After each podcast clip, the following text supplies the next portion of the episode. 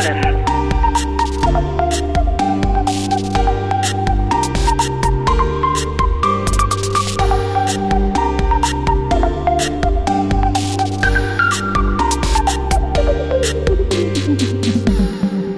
Kapriolen. Ich bin Caroline Kallis und darf Sie und euch auch dieses Mal wieder durch jede Menge Quizfragen lotsen mit meinem Gast Leif Rand. An Leif Rand und seinen Roman kann man gar nicht vorbei in den letzten Jahren. Sei es als gefühlte Stimme einer Millenniumsgeneration, sei es als Arthurs Author, also als Autor, der von seinen Kolleginnen und Kollegen sehr geschätzt wird und auf den man sich in seiner Schublade auf, Popliteratur, Schublade zu, gerne bezieht. Wer ihn noch nicht kennt, dem sei ein kleiner Steckbrief hier vorangestellt, bevor es im Gespräch dann ans Eingemachte hinter der Biografie und diesseits und jenseits des Pops geht.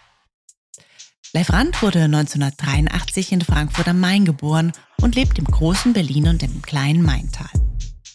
Vier Romane sind bislang erschienen. Zuletzt Schimmernder Dunst über Kobe County und Allegro Pastel, der im Jahr 2020 zum Bestseller wurde und für den Deutschen Buchpreis nominiert war.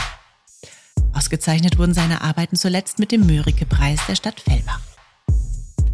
Dieses Mal geht es in Flausen um den Song Life is Life von Opus um verbrannte Pizzen beim Einschlafen vor MTV, um das eigene Analphabetentum beim Erstellen von Spotify-Playlists, um Deep Talks über Liebe, darüber, dass eigene Romane historisch werden können, um einen japanischen Stalker in Kyoto bei einem Treffen mit Emmanuel Carrère, um geschlossene scheinhermetische Welten, um die beeindruckende Gewalttätigkeit der deutschen Partybubble am Ballermann, um das Drehbuch eines Romans als Werbetext, um die Erzählerhaltung in SMS und E-Mails und um die Sehnsucht, das persönliche Erzählen unter Freunden verallgemeinerbar zu machen.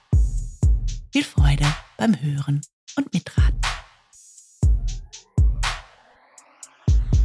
Hallo und herzlich willkommen live Rand am Mikrofon am anderen Ende in Berlin. Hallo. Hi. Hi Live. Ähm, ich muss immer, wenn ich deinen Namen sage, entweder an Live Kreinus denken von Wohnland und Quist oder an, an äh, also, ne, dass etwas live stattfindet. Wie geht's dir mit, also fällt mir gerade ein, wie geht's dir mit deinem Namen? Bist du heimisch in ihm? Ja, ich bin zwangsläufig sehr heimisch. Ähm, aber natürlich auch mit bestimmten, mit bestimmten so Blitzassoziationen zu dem Namen irgendwie ein Leben lang äh, kon kon konfrontiert worden. Also also ich muss, wahrscheinlich hat mich sehr geprägt, dass es dieses Lied Life is Life, dieser, mhm. dieser Smash-Hit aus den 80er Jahren, der war, glaube ich, eigentlich in der Zeit meiner frühesten Jahre sehr groß. Ähm, mhm. Und der lief dann auch im Fernseher oft und so und ich fand es dann ganz, also ich fand es irgendwie ganz gut, aber es war dann auch so, dass es dann, sagen wir mal, in ein Drittel der Fälle, wenn man deinen Namen, deinen Namen gesagt hat, gegenüber irgendwie Mitschülerinnen oder so, dann wurde mhm. dieses Lied angestimmt und das ist dann, mhm. dann irgend, und irgendwann gab es dann diese Meta-Version davon, oh, das hast du bestimmt schon oft gehört. Und dann so, ja, aber es ist dann auch, man, das sind ja so Dinge wie, der, genau, da gewöhnt man sich dran und ähm, nee, ich mag den Namen an sich gerne. Also ich habe auch selbst, es gab auch so eine Zeit, da habe ich gibt dann immer so, man weiß immer die anderen, die auch so heißen. Das würde man ja bei Max nie sich überlegen, weil ich kenne irgendwie acht, in meinem Freundeskreis sind irgendwie acht Max oder so. Ähm, und live habe ich jetzt, sind mir irgendwie in meinem Leben so drei oder vier begegnet. Äh, oder so, gab mal so einen Typ, Live Sundermann, der hat so für die, der hat immer über Eintracht Frankfurt in der Bildzeitung ah, geschrieben in den 90er mhm. Jahren. Das, hat, mhm. das war eben, der ist mir so begegnet zum Beispiel. Dann gab es einen Skateboard-Profi aus Hamburg, Live Drage mit AI geschrieben. Und das waren mhm. lange Zeit die einzigen Lives, die, von denen ich so wusste. Mhm. Ich glaube, es gibt auch so einen, es gibt aber, glaube ich, auch so einen schwedischen Krimi-Autoren. Ah, okay. Ähm, hm. Und irgendwann hatte ich mal so, auch irgendwie mit Anfang 20, habe ich so ein, so ein bisschen so ein Mini-Flight mit einer Schwedin in Berlin gehabt, die hieß Julia und die hat dann so, und die hat dann so, äh, haben wir beide unsere Namen gegenseitig so abgewertet, weil Julia hieß irgendwie, hieß irgendwie in unserer, meiner Generation so jede zweite Frau. Äh, und, äh, und live war halt so ein Name, da meinte sie, ja, es ist so ein, das zu heißen halt so 55-jährige Schweden, die so also so einen relativ dicken Bauch haben und äh, mhm. in ihrer mhm. äh, Kernfamilie im Vorort wohnen. Also so ein bisschen mhm. so wie Klaus oder so. Und mhm. das, ja, haben wir den Namen haben wir nicht gepunktet. Es lief auch nicht lang. Gut, dann lass uns doch mal zur allerersten Quizfrage kommen. Ähm, und zwar ähm, habe ich herausgesucht ein Zitat. Es ist ein relativ kurzes, es ist tatsächlich nur ein Satz. Und ähm, an dir ist es nun äh, zu entscheiden, ob das aus dem Film ähm, ist Reality Bites. Äh, auf Deutsch hieß das Voll das Leben. Mhm. Äh, 1994 äh, ist das herausgekommen und vielleicht kennt es der ein oder andere noch diesen Film mit Winona Ryder, Ethan Hawkes und Ben Stiller tatsächlich. Oder aber ist das Zitat mh, aus dem ja gerade erschienenen Buch von Emmanuel Carrère, äh, dieser Langessay, sehr autobiografisch mit dem Titel Yoga äh, den Claudia Hamme übersetzt hat. Also, das ist der Satz. Das Leben ist nur ein zufälliges Zusammenstoßen von echten Tragödien und eine Reihe knapp gescheiterter Ausbrüche. Also, also beide Kunstprodukte dieses Jahr rezipiert, so Reality Bites, tatsächlich zum ersten Mal gesehen im Januar. Ähm, mhm. Und also es war irgendwie eine Freundin, die auch auf den Kanaren war, die hat so, die hat von dem Film irgendwann erzählt und dass er sie so, ähm, dass er sie damals, als sie so zwölf war oder so, so voll geprägt hat, mhm. im Sinne von, ich will auch so werden wie die, also wie diese, wie diese etwas verlorenen Anfang 20-jährigen New Yorker Slacker, die so ein bisschen mhm. wahrscheinlich auch idealisiert dargestellt worden waren. Und dann haben wir den Film geschaut und ich immer dachte, okay, mal gucken, wie der gealtert ist. Mhm. Aber der hatte schon noch, der hatte schon noch so, hat schon Spaß gemacht, auch gerade jetzt wahrscheinlich mit diesen 20, mit diesen, wir lesen ja dann 30 Jahre Zeit, Zeit her, also fast. Ja, ähm, genau so. Also so MTV-Generation irgendwie. Mhm. Ähm, und es hat schon Spaß gemacht, den Film zu schauen. Es war wie so, okay, so eine Zeitreise, eine Zeit, die man halt nicht selbst erlebt hat.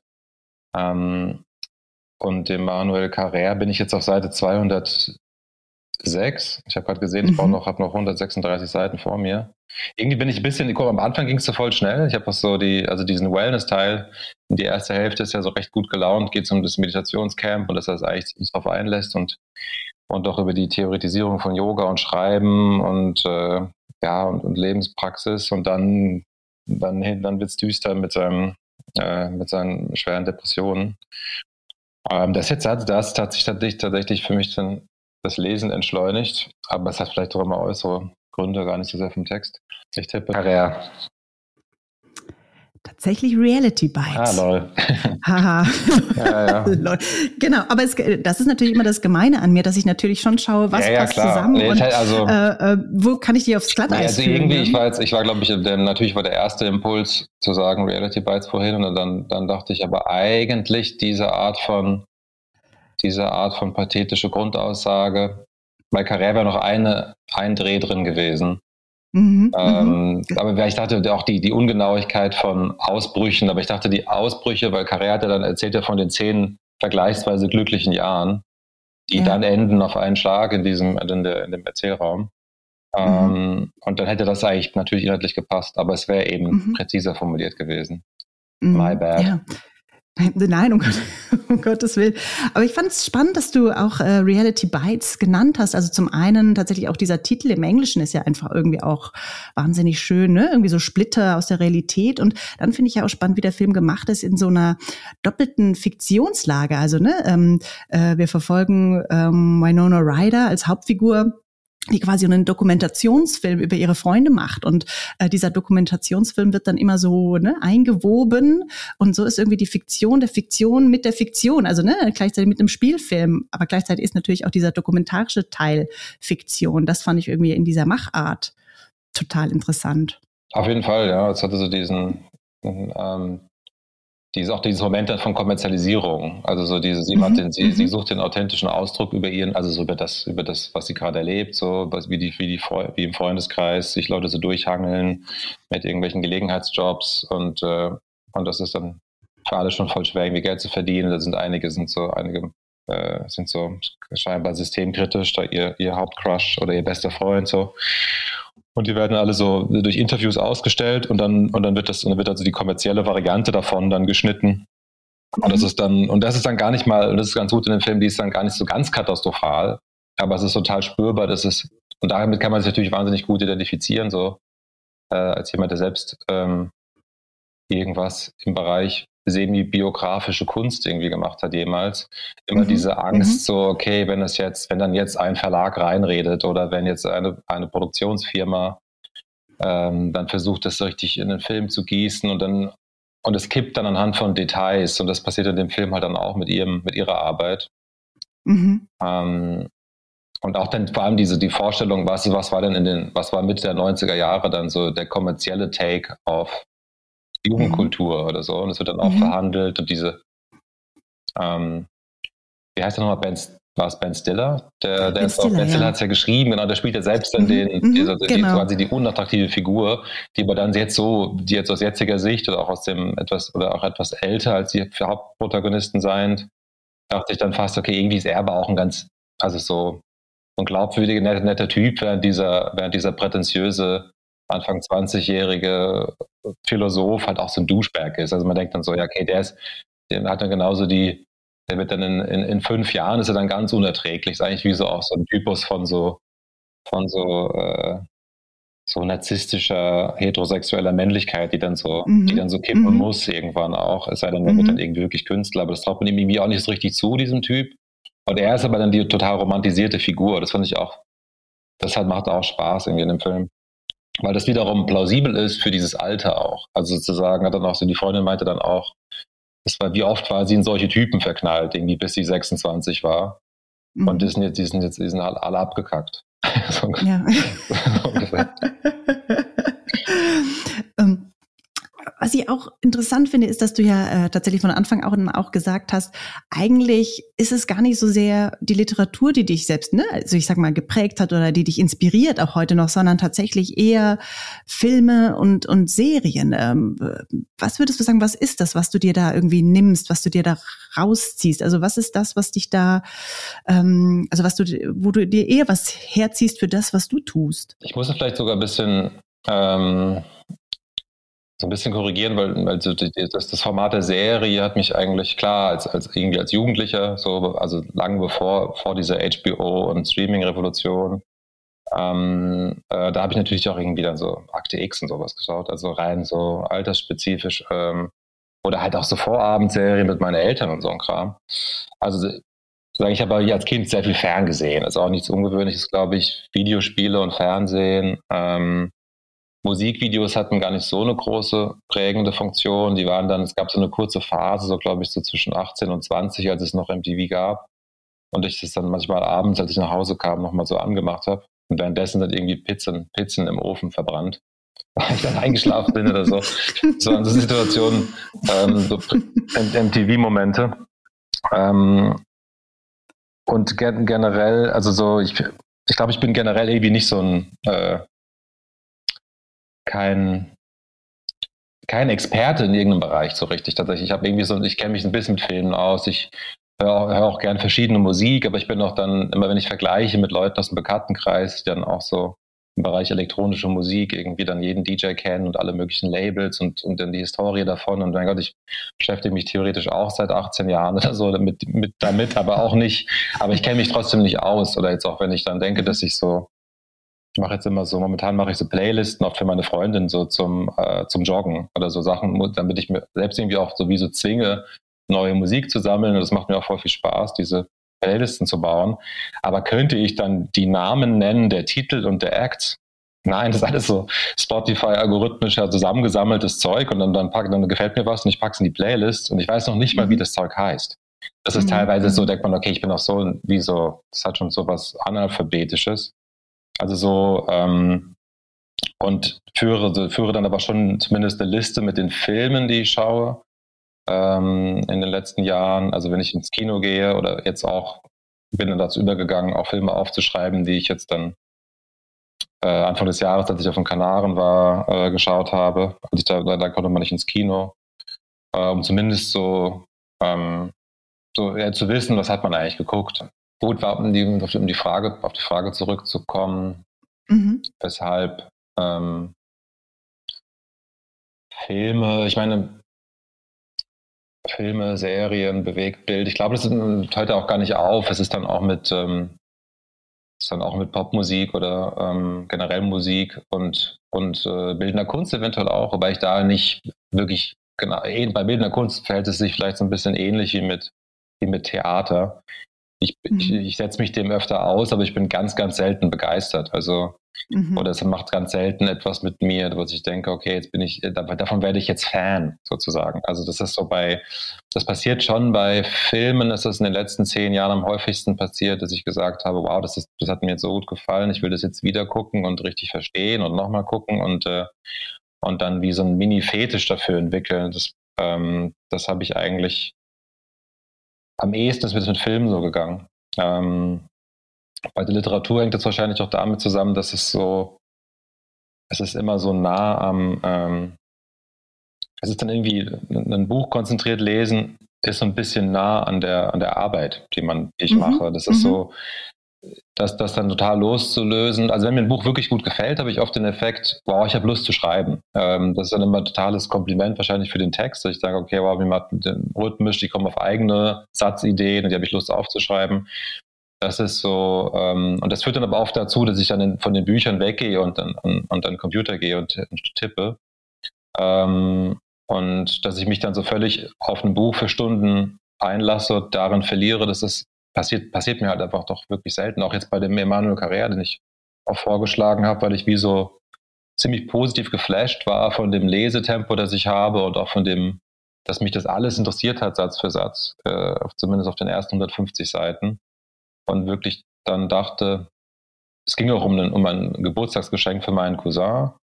War mhm. so in, in Maintal in einem Buchladen und habe dann, äh, wir haben mit meiner Mom war ich unterwegs und wir haben dann mehrere Bücher gekauft ähm, unter anderem noch den Carrère und dann äh, war auch das neue Buch von Andreas Stichmann, ähm, Leben mhm. in Pyong, mhm. Pyongyang.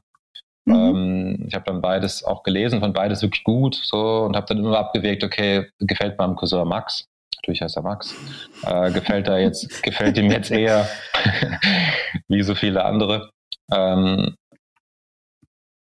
aber ganz ähnlich wie der Name Julia auch ein Name, der nie stört auch. Also zu sagen, mhm. man ist nicht genervt, mhm. wenn jemand Max heißt. Ich finde den Namen halt immer noch so ganz. Ich mag die ja auch alle, die vielen Maxes in meinem Umfeld. Ja, der Name ist Keck. Also äh, man hat äh, Grundsympathie, finde ich.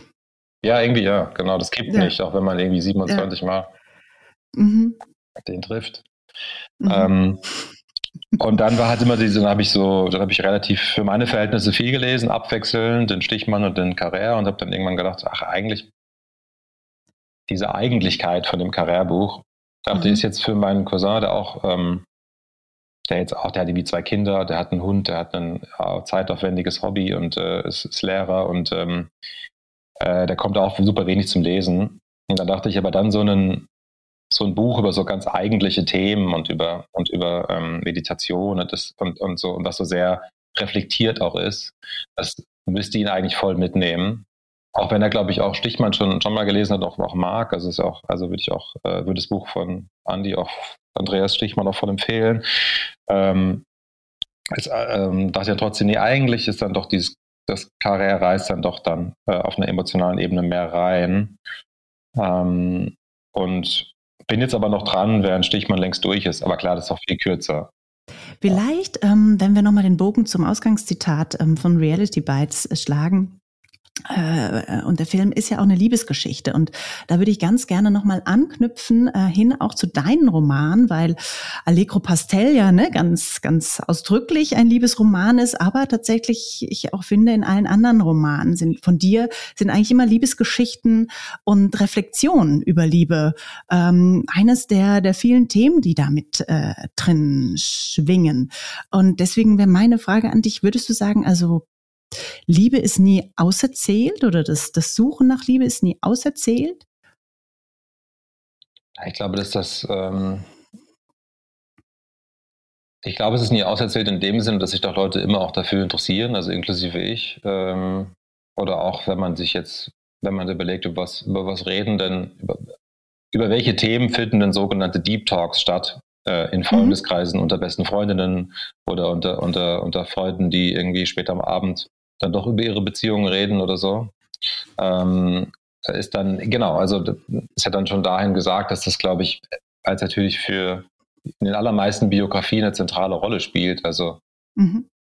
ähm, Leute heiraten, Leute trennen sich, Leute äh, führen längere Beziehungen oder führen ständig neue Beziehungen und einige führen halt auch keine Beziehungen. Das ist ja auch so wie, das ist dann so ein bisschen tabuisiert. So.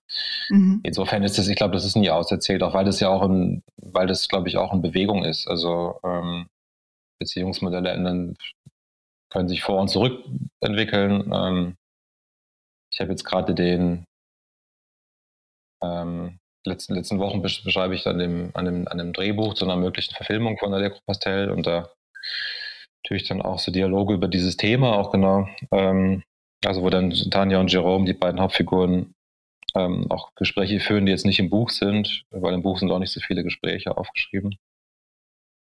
Und ich denke, da kann man auch, und dann spielt das natürlich jetzt bei der, bei der Arbeit an dem Drehbuch so eine Rolle, dass das jetzt viel stärker natürlich einfach ein historischer Stoff ist. Das war mir schon beim Schreiben mhm. damals, ich habe das ja 2018, mhm. 19 mhm. geschrieben, wenn auch die Geschichte, also zu dem Zeitpunkt spielte auch der Roman.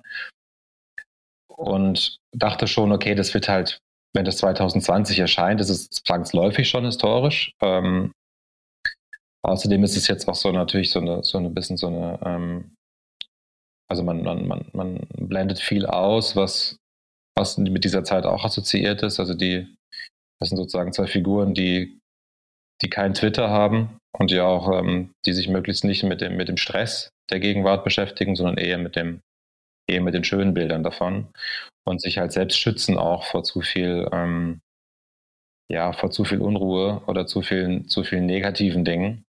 Mhm. Ähm, insofern ist es alles schon noch so, wie hat es wie so ein Filter drauf. Und das ist natürlich mhm. auch dann die, die Grundkonzeption im Film, dass es eine pastellfarbene Erinnerung ist an eine, eine Zeit, die vielleicht, die auch, die sicherlich, die man auch natürlich als ganz düster empfunden haben mag.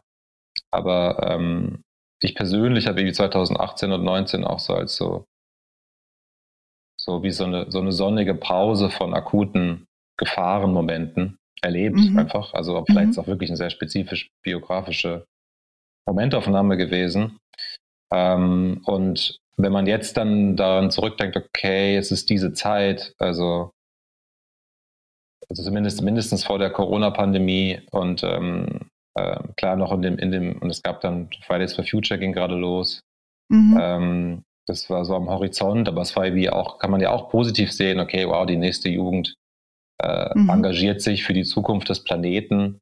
Mhm. Das ist ja auch eher etwas, was es nicht als, als, äh, als akute Krise sich anfühlt. Ähm, und wenn man jetzt sagt, man, man, und das ist auch die, die Idee für den Film, das einfach definitiv da zu verorten. Und jetzt vergehen halt die Jahre und dann ist aber auch sowas wie, wenn dann auch so Diskurse über Liebe und äh, offene Beziehungen oder über sexpositive Partys und all das, ist da diesen, die, diese Diskurse sind ja dann auch 2018 an einem anderen Punkt als 2022 und dann ist es so ein bisschen sich reinfühlen wieder. Wie hat man wohl damals darüber gesprochen? Mhm. Und dann ist eigentlich auch erfreulich, wenn man gerade bei was diese Themen angeht, so merkt, okay, es hat sich jetzt schon, da haben sich schon Dinge normalisiert, die damals irgendwie noch so thematisierbar waren. Oder über die man noch so sich wundern hätte können, vielleicht. Und das ist dann auch so ein, ja, so wie so ein Bewusstwerden. Ja, schau, das ist ja nicht, es wird ja nicht alles immer nur schlechter. Also sozusagen, äh, klar, gewaltige Krisen sind aufgekommen, äh, hinzugekommen, aber jetzt im Öffnen für Queerness oder so ähm, oder Normalisierung von, von Queer-Identitäten. Ähm, mhm. äh, es ist, hat einen Fortschritt gegeben, würde ich sagen, zwischen 2018 und 2022, zumindest jetzt in so einer Berlin-Bubble oder so. Mhm. Äh, mhm. aber immerhin. Ja. Mhm. Was ich an deinen äh, Roman äh, und auch gerade in diesem Thema mit der Liebe irgendwie so wahnsinnig schätze und auf die Krisen kommen wir vielleicht später nochmal zurück, ähm, ist, äh, sind also A, diese genauen Beobachtungen, die du an Menschen machst, also äh, und gleichzeitig auch diese, wie du auch gerade gesagt hast, Reflexionsebene, ne, die du immer wieder einziehst. Also es ist quasi nie etwas absolut gesetzt, sondern äh, diese Reflexionsebene wird immer mit mitgedacht und mit, mitgeschrieben, so, ne? Und ähm, äh, das, finde ich, macht irgendwie für mich auch so ein bisschen diesen, diesen Coolness-Faktor der, äh, der Romane aus, weil sie, äh, ja, ne, also sich immer selber nochmal mitdenken und einfach sehr, sehr genau beobachtet sind. Und deswegen konnte ich mir auch total gut vorstellen, dass du Emmanuel Carrère total gerne liest, weil er auch immer wieder ne, äh, diese Reflexionsebene mitdenkt, also sich selber quasi beim Denken beobachtet und immer wieder auch neu definiert, ne, was jetzt bei ihm Meditation ist. Äh, ne? Also er definiert das immer wieder, was kann das eigentlich sein und wie sind wir quasi selber Zeuge von dem, was in uns passiert. Und ähm, ja, also. Ja, absolut. Das ist so, ein, man könnte sagen, das ist so thematisch ein totales Match, aber das ist dann ja oft auch, das könnte ja oft auch genau das Gegenteil bedeuten. Also, dass man ähm, manchmal werden dann ja auch irgendwie so ähm, dann Texte äh, vorgestellt oder hey, das müsste dir voll gefallen, weil das ist so ähnlich und das ist ja dann manchmal dann mhm, auch genau mhm. nicht der Fall. Du willst ja nicht, also zumindest ich will nicht unbedingt dann immer das ähm, so dieses, dieses Wiederfinden, oh, das ist ja ein ganz ähnlicher Stil, wie ich ihn auch benutze. Man will eher was lesen, was dann vielleicht anders anregt. Mhm. Äh, und dann ist es bei Carrère aber eigentlich, obwohl es natürlich so thematisch so viele Überschneidungen hat und auch vom Herangehen, also diese Schleifen, ähm, so von, von eigentlich. Aber ich würde sagen, es ist bei halt schon alles sehr fast ins Pathetische gehend eigentlich so. Mhm, ähm, mhm. mhm. Aber das ist, das ist vielleicht dann der, der, der springende Unterschied. Das ist so mhm. diese Distanzierung, ähm, das hat dann so dieses, dieses Entwaffnende, dass er so entwaffnet sonst, so, so über sich selbst äh, sich auch urteilt und dann und dann das sozusagen, klar, das ist eine ganz, ist eine ganz, ganz eitle Geste, aber die wird dann sofort als eitle Geste benannt und da wird über die Eitelkeit nachgedacht und, und über das Gutmenschliche. Insofern ist es sehr eigentlich. Ähm, was bei meinen Texten, glaube ich, nochmal, da ist noch was dazwischen. Oder zumindest noch, wer weiß, vielleicht ändert sich das auch in Zukunft, aber es ist so. Ähm, aber natürlich ist es tatsächlich, sind es dann sehr ähnliche Thematiken, wobei er natürlich jetzt, also ich habe das ja irgendwie, die, die, die, die Jerome-Figur in Allegro Pastel versucht sich an der Meditation, aber merkt selbst, dass sie es eigentlich, mhm. dass sie nicht damit weit kommt. Das ist eher so eine, ist dann eh schon so eine relativ in, in, in dem Bewusstsein einer, einer, eines, eines Schauspiels vor sich selbst macht er das. Und Karrieremann nimmt das, hat, macht das schon halt mit einem, macht das, jetzt, macht das ja auch schon seit Jahrzehnten. Ist ja einfach mhm. auch, äh, der Mann ist ja auch einfach knapp 20 Jahre älter, glaube ich. Oder? Mhm. Ich glaube, ich jagen 64 oder so. Mhm. Mhm. Ähm, und dann ist es auch wie, okay, der, es ist halt einfach, ich denke, der, der, kennt sich halt auch wirklich viel besser damit aus. Also sagen, ist jemand, der sich damit auskennt, und dann interessiert mich das auch, wenn mich das Thema interessiert ähm, so ganz, ganz basal. Ich habe ihn mal, ähm, das ist auch so eine Mini-Anekdote, die ich war mit meinem guten Freund Jakob Nolte, weil wir hatten gemeinsam ein Japan-Stipendium im Jahr 2016, also auch schon eine Ecke mhm. her. Und dann ist irgendwann Emmanuel Carrère am Institut, an dem, also im Goethe-Institut, ähm, wo wir waren. Und ich, ich kannte den gar nicht. Und äh, mir wurde uns so vorgestellt, hier französischer Schriftsteller von dem Leiter des Goethe-Instituts. Und, und wir waren gerade, ähm, und das war wie so ein kleiner Empfang irgendwie in dem Haus, in der, in der, in der Wohnung von dem, von dem super netten Markus Wernhardt, der damals der, der Leiter des Goethe-Instituts war, in Kyoto. Und wir hatten zu dem Zeitpunkt so ein bisschen eine Sorge, Jakob und ich, weil wir hatten so einen, wir hatten so ein, so ein etwas, ähm, naja, im Endeffekt muss man sagen, einen ziemlich einsamen, jungen japanischen Mann auf der Straße getroffen. Ähm, und wir waren immer so sehr darauf, also hatten uns ja danach gesehen, doch ein bisschen Kontakte zu knüpfen, was schwierig war, wegen, klar, äh, vor allem der Sprachbarriere, weil oft gerade die jüngeren Leute nicht so viel Englisch sprechen oder sprachen und dann hat der, und der hat uns dann so bizarrerweise zu, zu, zu, sich nach Hause eingeladen, was in Japan ja eigentlich was sehr Seltenes ist. Und dann haben wir da so ganz merkwürdige Spiele, so Computerspiele gespielt und, und, und dann ähm, hat dieser Typ, hat sich dann als, naja, man konnte schon als Stalker äh, das sehen. Der hat uns, der, der saß dann immer vor dem Goethe-Institut rum und, und hat so mit Google Translate uns Nachrichten geschickt und wollte sich ständig verabreden und so. Und irgendwann wurde es halt ein bisschen unheimlich auch. Wir mhm. waren halt unter dem, unter dem Eindruck dieses Stalkers. Und ich habe Emanuel Carrère getroffen und dann haben wir so Minis, Minis, Mini Smalltalk gehabt, aber ich weiß gar nicht, keine Ahnung, was er gesagt hat. Ich glaube quasi nichts. Und ich erzählte dann extrem ausführlich die Geschichte des Stalkers. Und ich, hab, ich wusste das auch gar nicht mehr. Nur Jakob hat dann so, so Jahre später gedacht, so, oh Gott, das war so peinlich, diese, diesem, du kommst bestimmt in dem nächsten Buch vor, so der bescheuerte Deutsche, der viel zu lang diese semi-interessante Geschichte über den Stalker erzählt.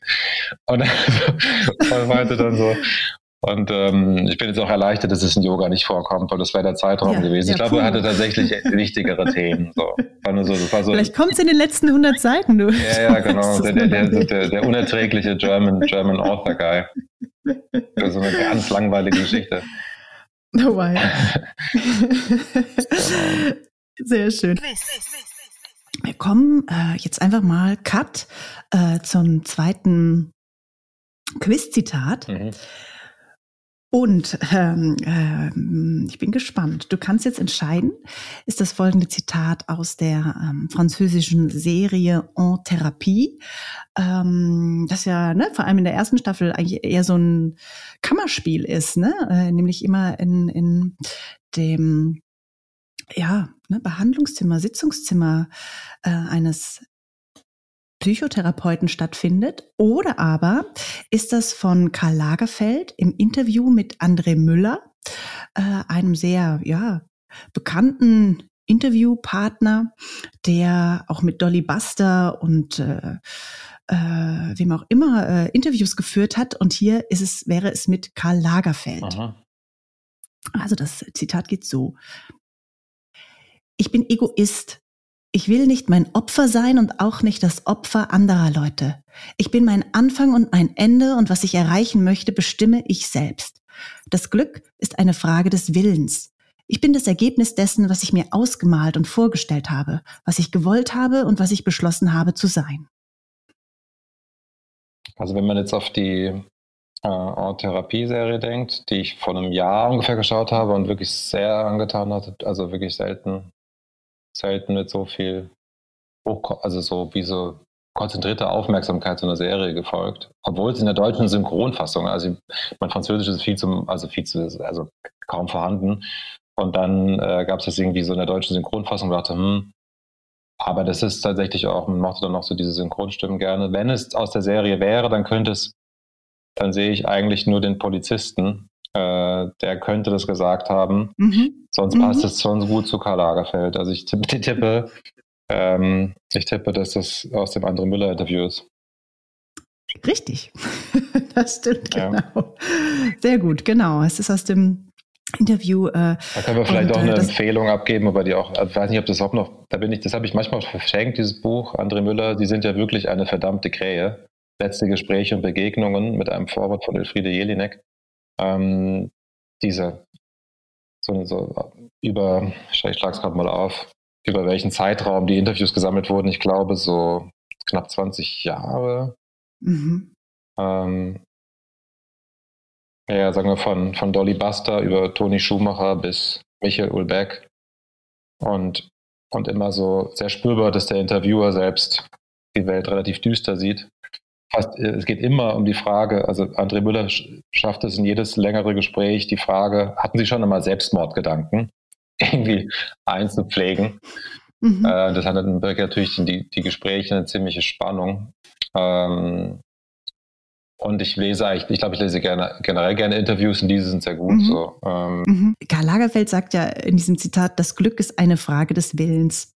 Und ich finde diese beiden großen Begriffe Glück und auch Spaß, äh, es sind auch so zwei ähm, ja, Leitsterne in deinen Roman. Also alle ähm, Protagonisten suchen nach Glück oder tatsächlich im Roman Planet Magnon, das eine Zukunftsvision ist, hat man das Gefühl, es ist vielleicht schon eine Art ja, Glückseligkeit äh, entstanden. Ähm, und äh, zu Planet Magnum gibt's ja auch diesen Essay von dir, den ich ja total gerne mag, ähm, Post-Pragmatic Joy, ähm, äh, äh, ne, indem du dich darüber eben auseinandersetzt. Was, was ist eigentlich das Glücksversprechen und worin besteht Spaß? Und äh, auf der anderen Seite, und das ging mir jetzt auch so, als ich las und natürlich auch wiederum die Folie von heute vor Augen hat, dass ich dachte, ähm, wie geht's dir heute ne, mit dieser Auseinandersetzung von Glück und Spaß ähm, und auch so einer Hoffnungs, hoffnungsvoll einer Hoffnung der Zukunft gegenüber, ähm, jetzt wo irgendwie die Zukunft äh, ja in die Gegenwart so so brutal eingedrungen ist, hat sich das für dich verändert, verschoben oder ähm, äh, äh ja oder bist du sagst du immer noch äh, wir alle suchen eigentlich nach dem Glück und können das Glück, wie jetzt bei Karl Lagerfeld, äh, von innen heraus, aus Frage eines Willens generieren. Die große Frage, live. Ja. Jetzt habe ich mir hier ein. Jetzt habe ich aber was. Die große, große Frage an dich. Hast du vorgelegt, auf jeden Fall. ähm, ja, sind, glaube ich, viele Themen, was man, ja. vielleicht kann man es ein bisschen ordnen. Also damals, genau, ich habe so eine, so eine Essay geschrieben, ähm, mhm. da ging es aber eher um die Frage, also so, so, so ein, also ein poetologisches Essay, warum schreibt man, wie man schreibt oder was will man eigentlich damit? Und ich habe mir dann die Frage gestellt, aufgrund, also mit diesem, dieser, diese Begrifflichkeit Post-Pragmatic Joy, die mir ähm, aus vielen Gründen gut gefiel und die auch bei dem, die auch in Planet Magnum dann eine Rolle spielt. Aber, ähm, so als in Planet Magnum ist es so eine ganz konkrete, ähm, so, so, eine, so eine Summe von Praktiken, in allen Lebensbereichen von wie man spricht, wie man sich pflegt und wie man seine Beziehungen führt, bis hin zu irgendwelchen, also ähm, so spirituelle Übungen. Es ist dann so der, der, so diese die pragmatische Anwendung. Und ich fragte mich dann, so der, der andere Begriff von das, das postpragmatische Schreiben eventuell im Sinne von, es sind schon eigentlich eigentliche wahre Sätze, wie man aber dann im Kontext ihrer Reihung irgendwie auch nur absurd finden kann. Also eigentlich dieses sich so mhm. leicht befremdlich wundern über die eigene Realität ähm, und die dann ausstellen und, ähm, und sozusagen auch zur Bewertung freigeben. Das sind ja häufig auch, also ich glaube dann so, und ich fand dann die eine Beobacht, eine, eine Gedanke dann zu den ich habe dann so wie, wie so meine, meine bisherigen Texte damals, das war das ist jetzt auch schon eine Weile her, da sind viele Texte danach noch entstanden, also es war 2014, also auch mhm. acht Jahre her, dass ich das Essay geschrieben habe. Ja, ja. Aber dennoch, ja, klar, es ist nicht, ähm, ähm, und dann ist mir mal aufgefallen, okay, die, die, die Dinge, die so viel mit, die so viel mit, ähm, ich glaube, Dinge, die viel mit, mit, mit Einordnung und Bewertung arbeiten, die sind, wenn, wenn sowas in Texten drin war, gerade in so äh, reportageartigen biografischen Texten, dann fand ich das ähm, zu dem Zeitpunkt zumindest immer so, oh, das gefällt mir jetzt nicht mehr. Und die Texte, die so bei den, bei den, die so bei den, bei den sachlichen Fakten bleiben, oder zumindest diese Passagen, die, die gehen noch klar. Ich weiß gar nicht, ob ich es jetzt noch so sehen würde, weil ich habe neulich mal eine Situation gehabt, da habe ich so auch so einen zehn Jahre alten Text vorgelesen. Ja. Ähm, äh, über einen Besuch auf Mallorca in Sarenal. Mhm. Und den hätte ich, glaube ich, ganz lange Zeit gedacht, so, boah, das ist jetzt so, der knirscht ganz schön. Und jetzt aber die zeitliche Distanz so groß, es war einfach, das war halt totale Figurensprache. Ohnehin war es natürlich auch ein stilisierter Ich-Erzähler, der dann aber eigentlich ich war. Also ähm, in gewissem Maß, aber auch wirklich nur in gewissem Maß, weil es war so eine Geschichte, die ich mündlich total oft erzählt, also diese Erfahrungen halt am Ballermann an einem Abend, wo man da spontan hinschaut, wenn man auf der Insel ist und dann irgendwie sich da mit einem alten Freund trifft und dachte, wow, das ist wirklich krass hier. Also wirklich mhm. dieses, dieses, dieser Eindruck von, das ist äh, schon eine ziemlich beeindruckende Gewalttätigkeit, die hier auch herrscht äh, in, diesem, mhm. in dieser deutschen Partybubble. Und das ähm, und darüber gab es quasi viel zu erzählen, mündlich oft. Und dann hatte ich so eine, dann hatte ich eine Anfrage, ähm, ja, so, eine, so einen reportageartigen Text zu schreiben. Und dann dachte ich, okay, die, die Geschichte kann ich mal verschriftlichen. Und dann mhm. war es mhm. eigentlich auch eine recht mündliche Verschriftlichung. Mhm. Und das wieder zu hören, dachte ich dann auch gerade in dieser, sozusagen in diesem Falschsein, was der, was der Erzähler dann auch so, wie er dann irgendwie die Sexszenen am, am Mallorca-Strand, die sich halt jetzt auch dann zuhauf um uns herum ereignet haben, als wir da dann mhm. zu Stone saßen, äh, war das dann äh, die, die, die Einordnung des Sex, was da passiert, würde ich jetzt halt so total anders, also ich würde es total anders einordnen. Da war so, mhm. und das, ähm, und es war aber natürlich, trotzdem war dann der Text gerade deshalb interessant, weil es dann denkt man, wow, der Erzähler ist auch ziemlich, da schon eine gewisse Frauenfeindlichkeit auch spürbar oder so. Und das war dann mhm. sozusagen, mhm. deshalb fand ich den Text aber jetzt interessant sozusagen. Aber wenn ich dachte, wow, das ist, äh, ich würde es jetzt irgendwie anders interpretieren. Ähm, und das so, und äh, ja,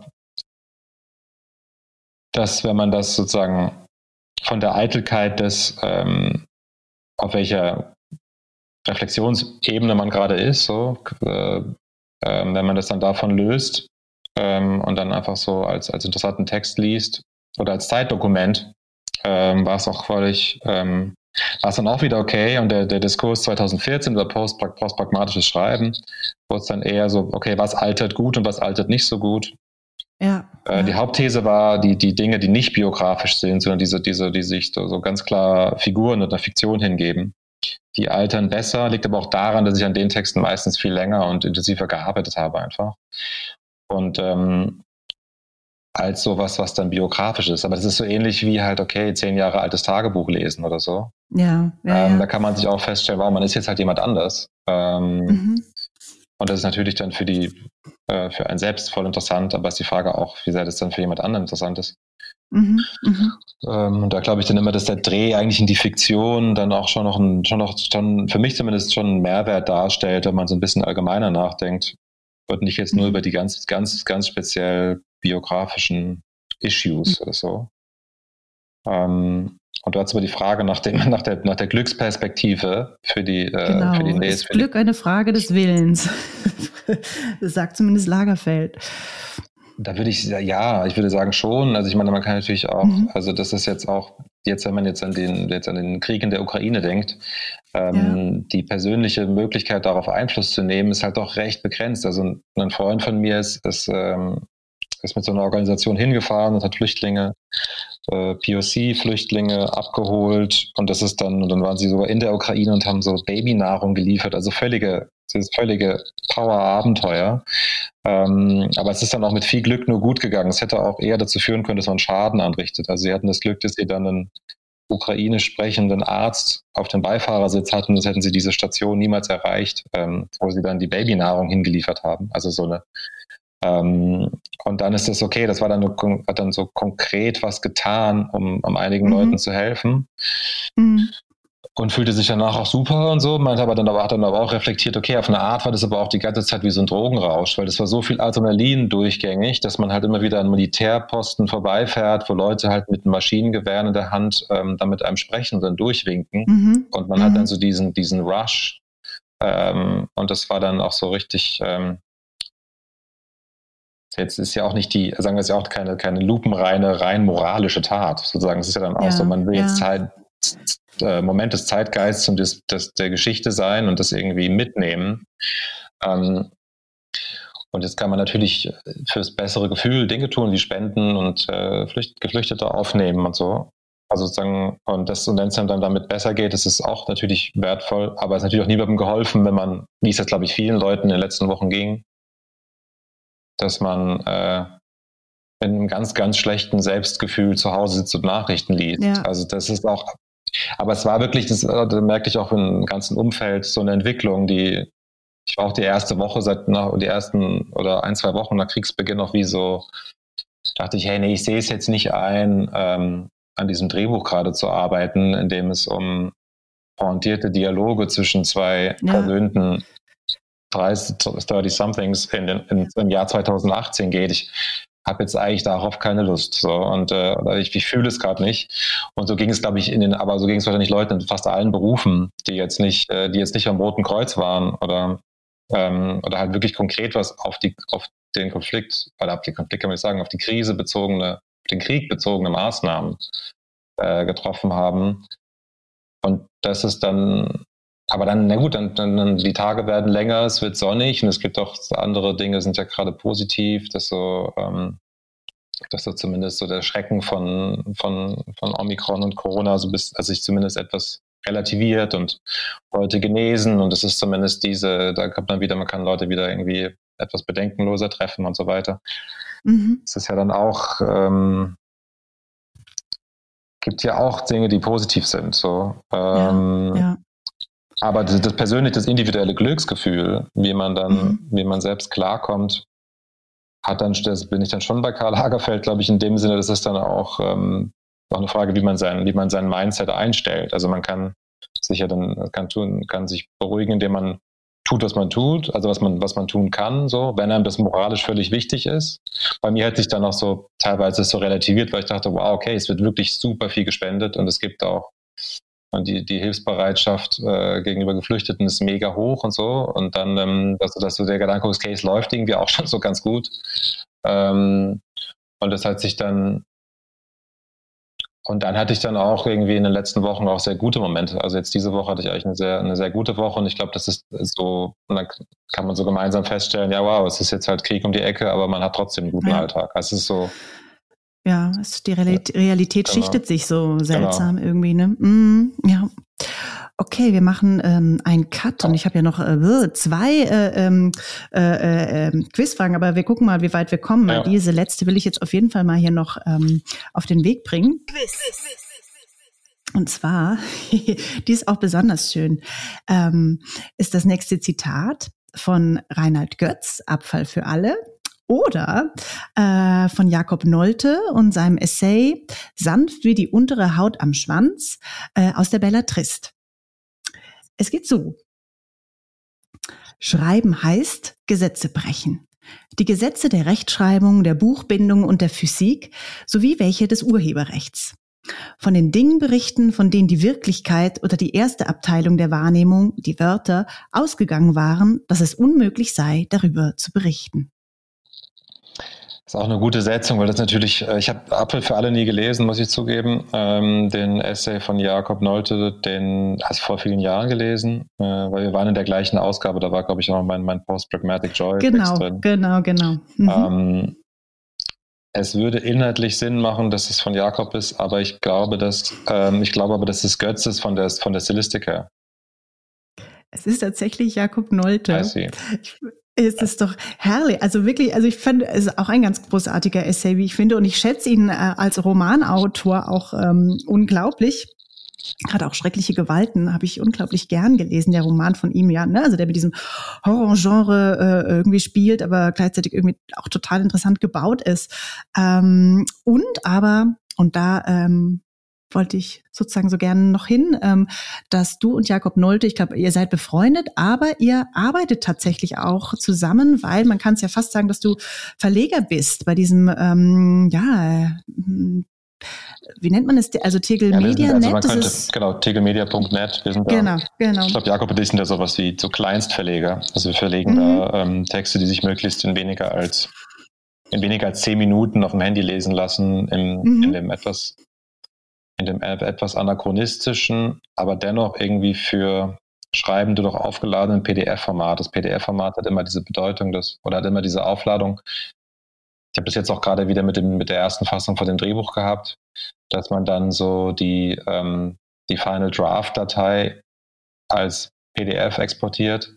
Und dann dieses PDF ist dann das, was man Leuten zum Lesen rausschickt. Ähm, so ähnlich ist es ja auch mit der mit, mit, mit, mit Buchfahren und ähm, das PDF ist quasi so die, die, die, die nah am Print.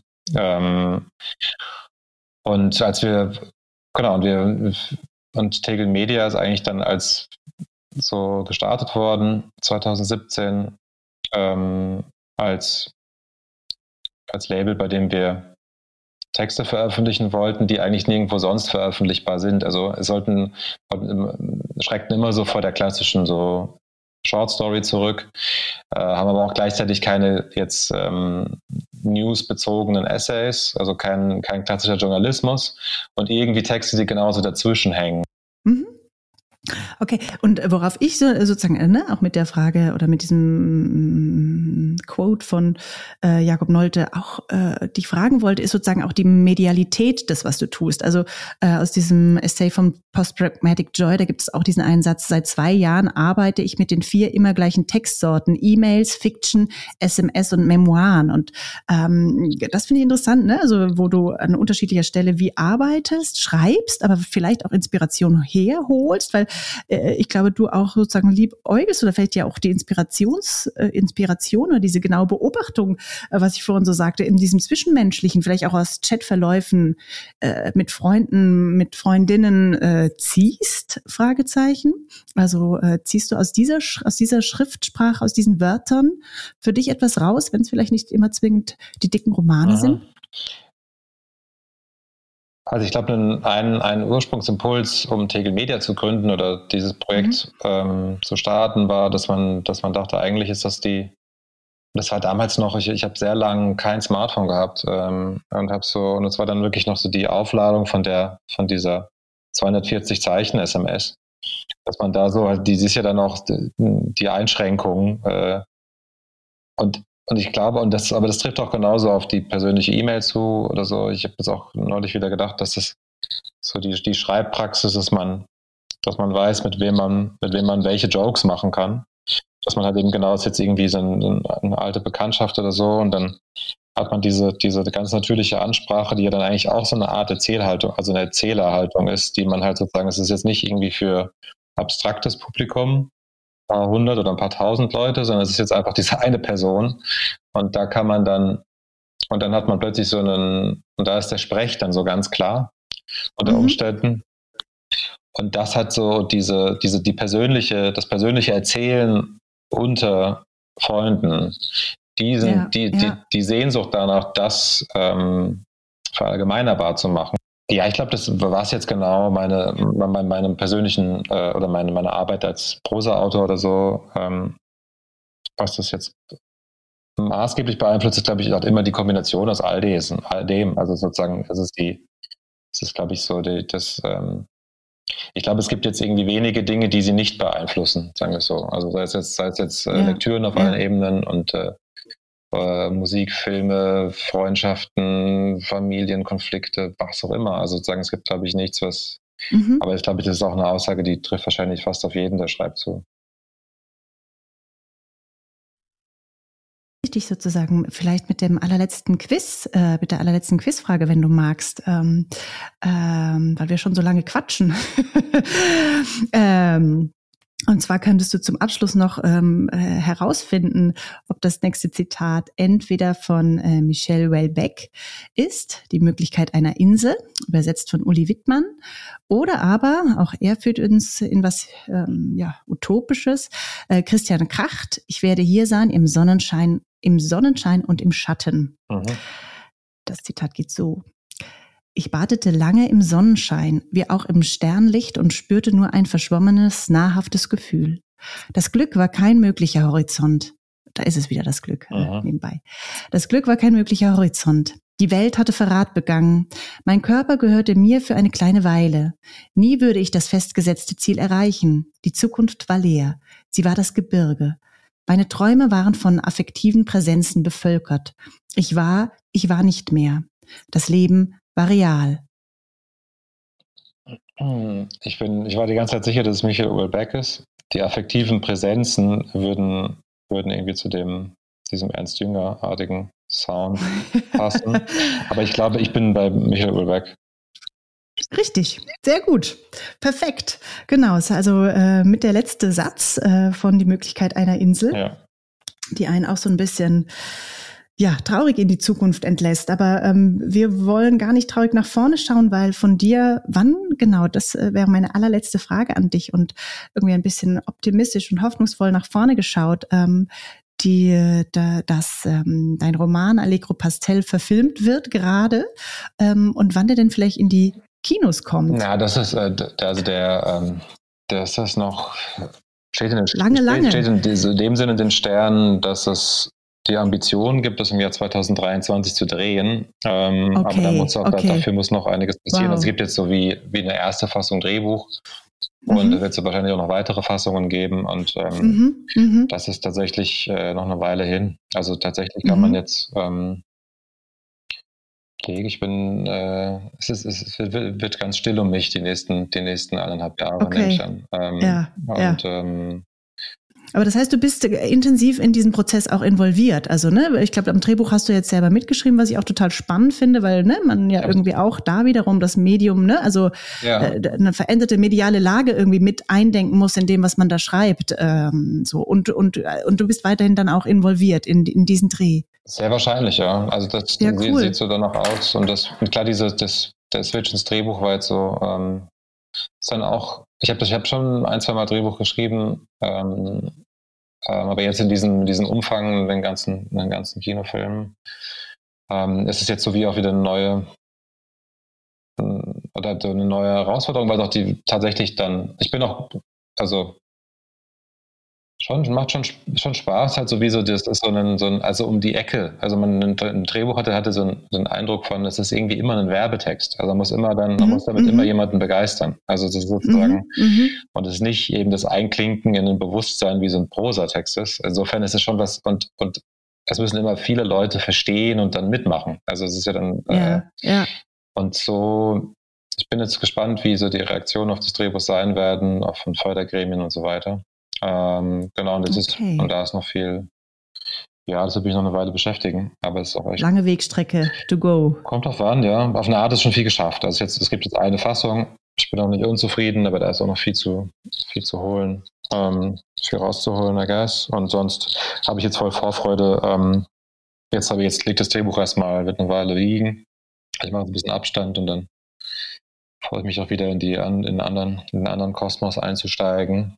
Und so gesehen ist jetzt eigentlich generell, ich habe das vorhin auf die, hätte ich vielleicht auf die Optimismusfrage stellen sollen, weil eigentlich hätte ich so, ich war eigentlich sowieso sehr optimistisch ins Jahr 2022 gestartet auch so mit der, mit der Grundaussage, es ist sicherlich das bisher beste Jahr der 20er.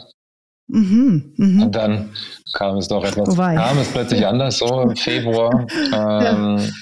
Aber jetzt persönlich, was, die, was, was meine eigene Arbeit angeht, hat sich jetzt nichts viel zum Negativen verändert. Ich habe irgendwie eine, gerade dieses Jahr eine angenehme Struktur, weil ich sehr vieles ähm, einfach abgesagt habe und sage, ich konzentriere mich auf einfach wenige größere Projekte und das ist jetzt die und das ist jetzt dieses Drehbuch plus dann demnächst ein anderer Text noch. Also das ist so. Und das ist eigentlich eine sehr schöne Aussicht, also die, ähm, die mir total Spaß macht. Sehr schön. Na, dann sind ja lauter gute Dinge des Weges und danke, dass du dir die Zeit genommen hast, äh, in all diesem Struggle auch hier Rede und Antwort zu stehen und ähm, dich den Quizfragen zu stellen. Also vielen lieben Dank. Zweimal knapp Live. vorbei, aber gut. Genau. Umso besser. umso besser, aber gut argumentiert. Sie waren auch, glaube ich, ich war diesmal auch ganz schön knifflig, glaube ich, muss ja, ich zugeben. tatsächlich. Aber du hast so tolle Sachen vorgegeben, weißt du, und da konnte man aus dem Tollsten schöpfen. Danke dir. Also. Kapriolen.